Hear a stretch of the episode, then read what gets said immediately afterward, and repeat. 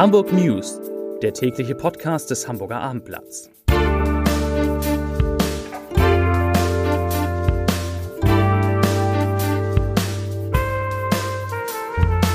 Hallo liebe Hörer, es ist ein stürmischer Freitag, der 20. Oktober 2023 und Sie merken es schon an der deutlich schlechteren Tonqualität. Ich bin nicht in Hamburg im Abendblattstudio äh, bei Sebastian, sondern auf der Buchmesse in Frankfurt. Ähm, ich liebe meinen Arbeitgeber, eine tolle Dienstreise, vielen Dank dafür. Und deshalb kommen die Top 3 Themen heute ausschließlich von Sebastian, denn er ist deutlich näher dran in Hamburg und hat den Überblick für Sie. Und während Marcel auf der Frankfurter Buchmesse ist, begrüße ich Sie aus dem Hamburger Abendblattstudio mit unseren drei Top-Themen. Zum einen haben wir brennende Autos vor der JVA Fuhlsbüttel, dann einen Messerangriff in einer Zahnarztpraxis und das Sturmtief Viktor. Am frühen Freitagmorgen sind vor der Justizvollzugsanstalt Fuhlsbüttel drei Autos in Flammen aufgegangen. Dabei handelt es sich um Fahrzeuge von Mitarbeitern der JVA. Die Feuerwehr konnte den Brand schnell löschen und zum Glück gab es keine Verletzten. Die Polizei geht nach ersten Ermittlungen von Brandstiftung aus. Eine sofortige Fahndung nach den Tätern blieb aber ergebnislos. Hamburgs Justizsenatorin Anna Gallina von den Grünen verurteilte die Tat scharf. Die Polizei sucht Zeugen, die Hinweise zur Tat geben können. Diese können sich bei der Polizei melden. Nach einem Streit in einer Bergedorfer Zahnarztpraxis gibt es mehrere Verletzte. Nach ersten Erkenntnissen der Polizei wurde ein Arzt von einem Patienten angegriffen. Der Arzt und der Angreifer wurden mit Schnittverletzungen ins Krankenhaus gebracht. Bei der Tatwaffe soll es sich um ein Messer handeln. Ein Sprecher der Hamburger Polizei gab bekannt, dass die Mordkommission eingeschaltet wurde. Es sei von einem versuchten Tötungsdelikt auszugehen, hieß es. Im Norden tobt weiterhin das Sturmtief Viktor. An der Nordsee sind zahlreiche Fährverbindungen wegen des Niedrigwassers ausgefallen. Dies betrifft auch den Hamburger Hafen.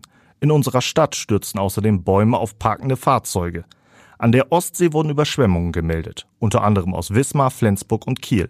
Heute Abend soll die Sturmflut ihren Höhepunkt erreichen.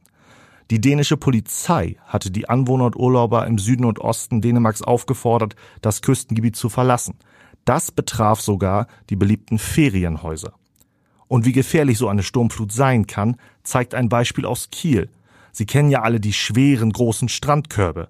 Hundert von diesen Strandkörben wurden überschwemmt und drohten in die Förder abzutreiben. Die Feuerwehr musste jeden einzelnen der Strandkörbe wieder zurück an den Strand tragen. Danke Sebastian und die Top 3 Themen heute, die am meisten geklickt wurden auf abendblatt.de, die konnte ich natürlich einfach googeln.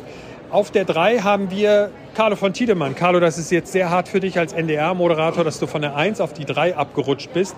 Tagelang war ja der meistgelesene Artikel, jetzt nur noch in Anführungszeichen die 3. Auf der 2 ist ein Artikel über eine neue Broschüre, die erklärt, was man über 520 Euro Jobs wissen sollte.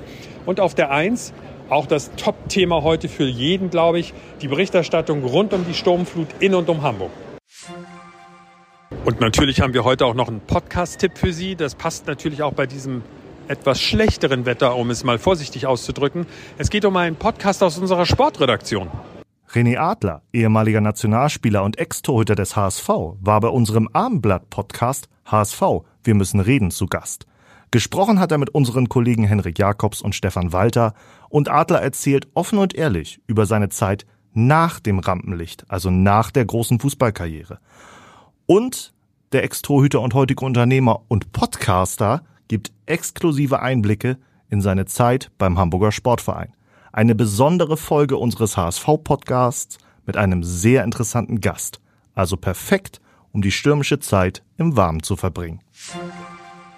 Okay, das war die Woche bei den Hamburg News vom Hamburger Abendblatt. Tschüss und schönes Wochenende, sagt Marcel Becker. Und Sebastian Günther. Und wir hören uns am Montag wieder um 17 Uhr.